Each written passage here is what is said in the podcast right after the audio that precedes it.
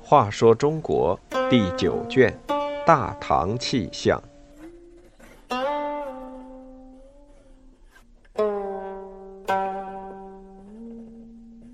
十三，枯金霸占。土著以拥有黄金多少区分强弱，朝廷派来地方官也都得到大量馈赠，但梁皮却说这是想杀害他。梁皮是随时安定人。做过朝廷的御史，又曾在长安附近当过几任州郡长官。因为他执法如山，从不苟且，因此得罪了不少有权有势的人。这些人便一起到皇帝面前说他坏话，说的虽然都是些捕风捉影的事，可隋文帝最后还是被谗言迷惑，对梁皮产生了怀疑，于是把他贬到边远的西宁州去当刺史。西宁州是少数民族聚居地区，那里的土著人分成许多部落，过着游牧狩猎的生活。梁皮到西宁上任后，土著人的部落酋长们接连不断的到州府来参见新上任的刺史，他们每人都给梁皮献上一份黄金为礼物。梁皮找来办案的孔木，打听土著呈现金子的缘故，孔木告诉他。每个部落都有一顶神秘的金冠，部落里不管谁得到这顶金冠，就自然成为众人的首领。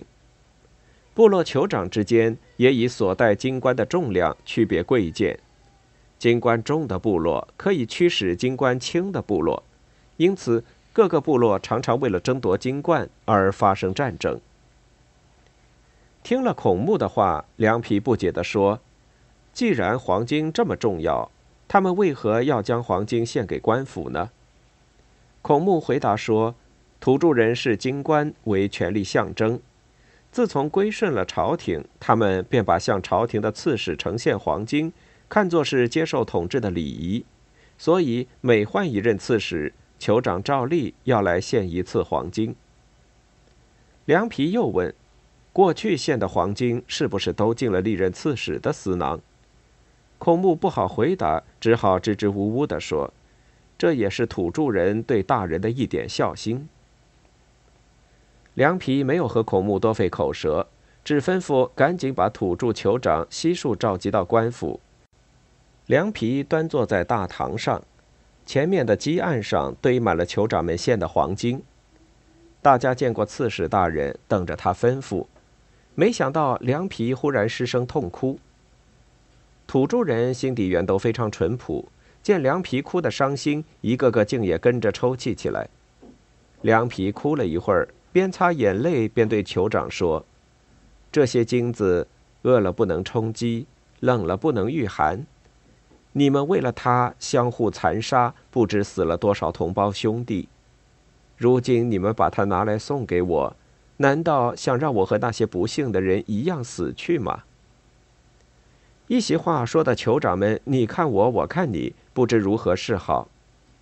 凉皮也不多加责怪，只是叫他们各自收回所献黄金。凉皮在西宁做了十一年刺史，由于他的提倡，土著人不再为了争夺黄金而进行战争。隋文帝对凉皮帮助边疆民族移风易俗之举大加赞赏，下令将他调回京师，出任大理卿。自宰相高炯罢官后，尚书令杨素独揽朝廷大权。梁皮出任大理卿时，正是杨素专权的时期。杨素自以为有皇上的宠幸，又有太子杨广做靠山，因此颐指气使，专横跋扈。满朝文武见了他，无不毕恭毕敬。敢于和他顶撞的，只有驸马柳树、尚书右丞李纲。还有一个就是见金流泪的凉皮。凉皮不敢受惊，却敢顶撞炙手可热的权臣，这正是忠臣的品质。凉皮哭金情节虽然有点戏剧化，但他关于金子所说的那段话，真可以做古往今来天下一切贪污受贿者的醒世恒言。此物机不可食，寒不可依。汝等以此相灭，不可胜数，竟将此来欲杀我。